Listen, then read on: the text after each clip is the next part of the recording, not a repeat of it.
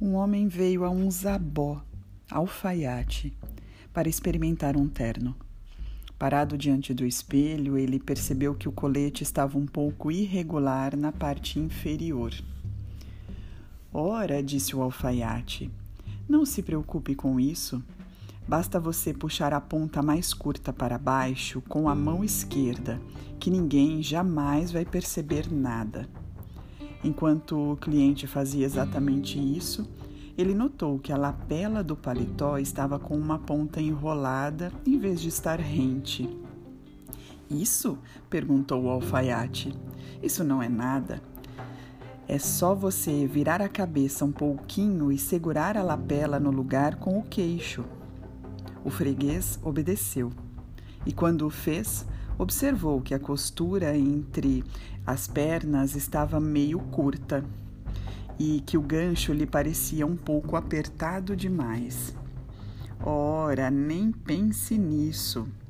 Puxe o gancho para baixo com a mão direita e tudo vai ficar perfeito. O freguês concordou e comprou o terno.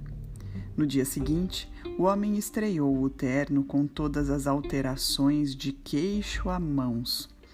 Enquanto ia mancando pelo parque, com o queixo segurando a lapela no lugar, uma das mãos puxando o colete e a outra mão agarrada ao gancho, dois homens pararam de jogar damas para vê-lo passando com dificuldade.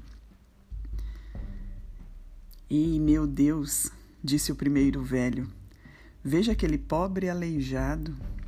O segundo homem refletiu por um instante e sussurrou. Ixi, é que ele é bem aleijado mesmo. Mas sabe o que eu queria saber? Onde será que ele comprou um terno tão elegante? Hum.